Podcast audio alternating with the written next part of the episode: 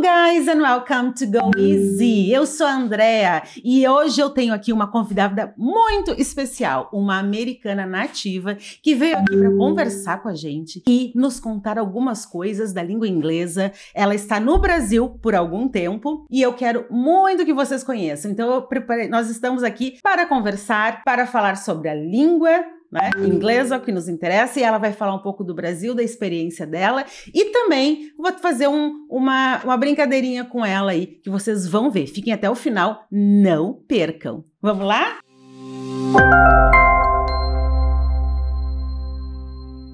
Hello, Julia. Or, Hello. Or Julia, this is your name. But, yes. Okay. You spell the same way as here in Brazil? J U L I A, yes? Yes, okay, that's correct. Okay. so, então, o nome dela é Julia e igual aqui no Brasil, só que a pronúncia né, seria Julia. so, Julia, tell us, where are you from? I'm from Salt Lake City, Utah. Ok, então o que, que ela disse? Que ela é de Salt Lake City, Utah, USA. Yes? Yeah. E ela já me contou que ela tá viajando pelo mundo por uh, 10 meses. You've been traveling for 10 months. Yes? Yes, about 10 months. I was in Hawaii for around six months and went home to Utah for the holidays. Right. Yes, and then I um, went to go visit some family in Pennsylvania and Georgia, and I came to Brazil in February. Okay, so you came to enjoy Carnival? Yes, that was the original plan. I was making plans back in November with some friends who I met in Hawaii that were from Brazil, and we were all going to get an Airbnb for Carnival, and then coronavirus. Yes. so coronavirus didn't yeah, let, let you. Plans. Yeah. yeah. Ok. Pessoal, então nós estamos aqui conversando e as legendas estão disponíveis aqui para vocês acompanharem, quem não conseguir, certo? So, as you've been here in Brazil for some time, I'd like to ask you the first question that comes to my mind. It's what's the weirdest thing you found here? I mean, in terms of our habits or our culture um, I'd have to say putting toilet paper in the trash can. I was very shocked when I discovered that right when I got off of the airplane. I saw the signs and I was like, Am I doing this correctly? And that was a bit of a shock. yes, I know. I, I think everybody that comes from other places uh, finds this very strange because for us it's it's you know kind of normal. We do this yeah. and it's okay. Yeah. Uh, and even we are asked not to do the opposite, you know, because it can get some troubles. So, mm-hmm. but I yeah. no, I've gotten used to it now, thankfully. yes, yes. And uh, what did you like most about about Brazil? I love how hardworking people are, mm-hmm. especially at the beach and in the cities, just how creative people are with trying to get money. Like, I've seen people juggling fire at a light, yes. people selling flowers, vegetables at lights, and especially the people at the beaches they're there every day, all day, just hauling a lot of weight, selling hats, mm-hmm. anything for the beaches. So I have a lot of respect for people here trying to get their money and provide for their families. Yes. Okay. Mm-hmm. Yeah. That's that's the way we are. Thank you. Yes, and very friendly. Everyone has been super friendly with me, and okay. I love that. and what places have you been to in Brazil? I've been to Guarujá and Santos in Sao Paulo, mm-hmm. on Lajeado in Rio Grande do Sul, and Florianopolis, and I have a hard time pronouncing this, Balneário. Sorry. um, Rio de Janeiro? And no, I'm going there. Ah, okay, tomorrow, okay, okay. But it's in Santa Catarina. Ah, Florianópolis. Florianópolis, yes. Ok.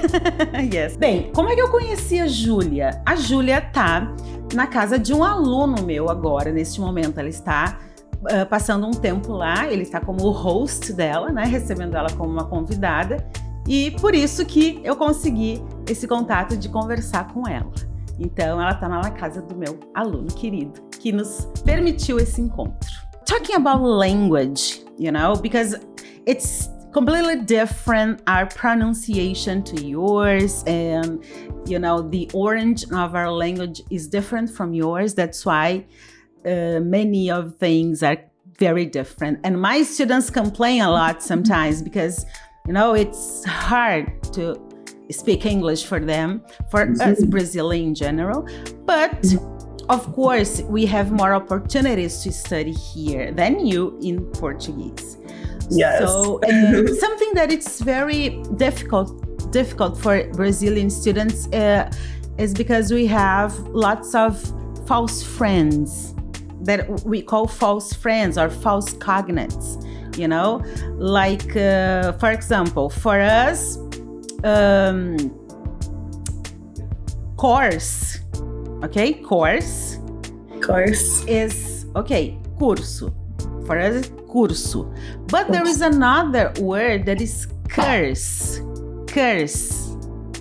And for us, it's like the same, you know, it sounds the same. Course and curse. And for you, it's completely different. so I tell them, you if you say I'm taking a course, you're gonna have, you know, big troubles. yes. Curse, pessoal, curse é maldição. Course é o curso. Uh, so this is what I mean. What about in Portuguese? You you've I don't know if you've learned some expressions or words or what happened.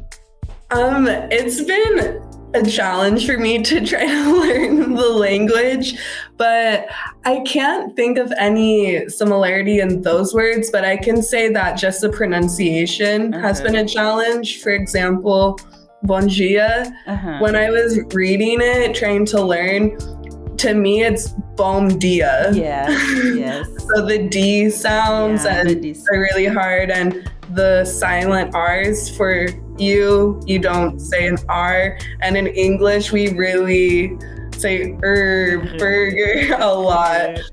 So that's been difficult for me to try to train my brain to change the pronunciation. And have you found any false friend in Portuguese?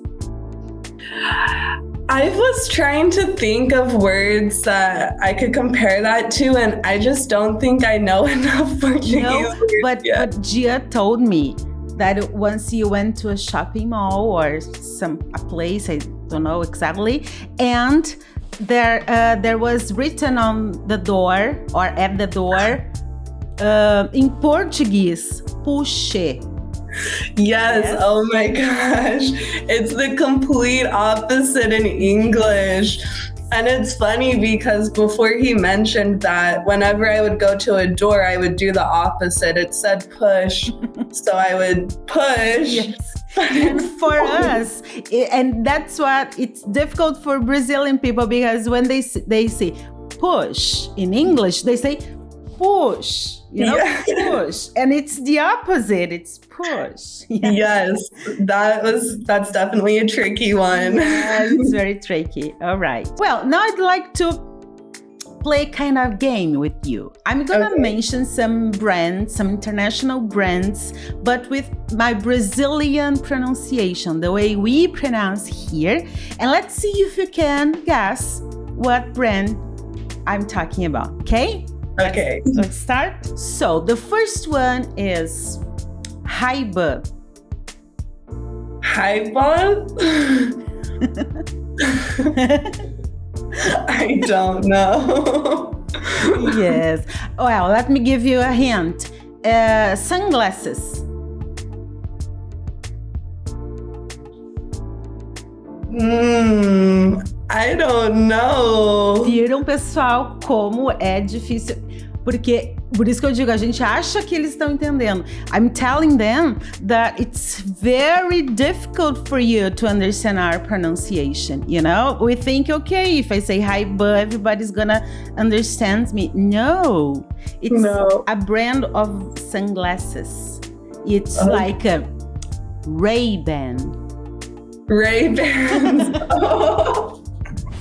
Very different. Yeah, yeah.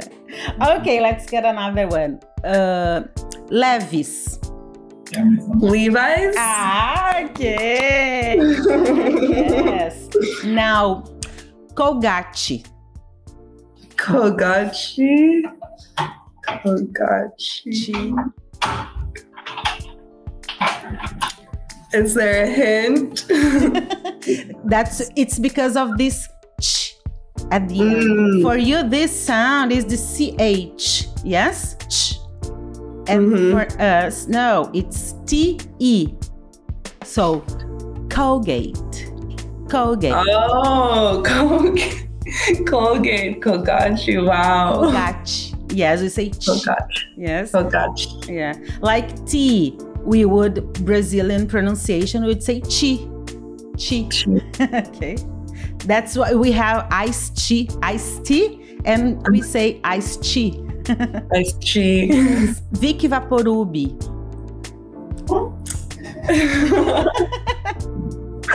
These are harder than I expected.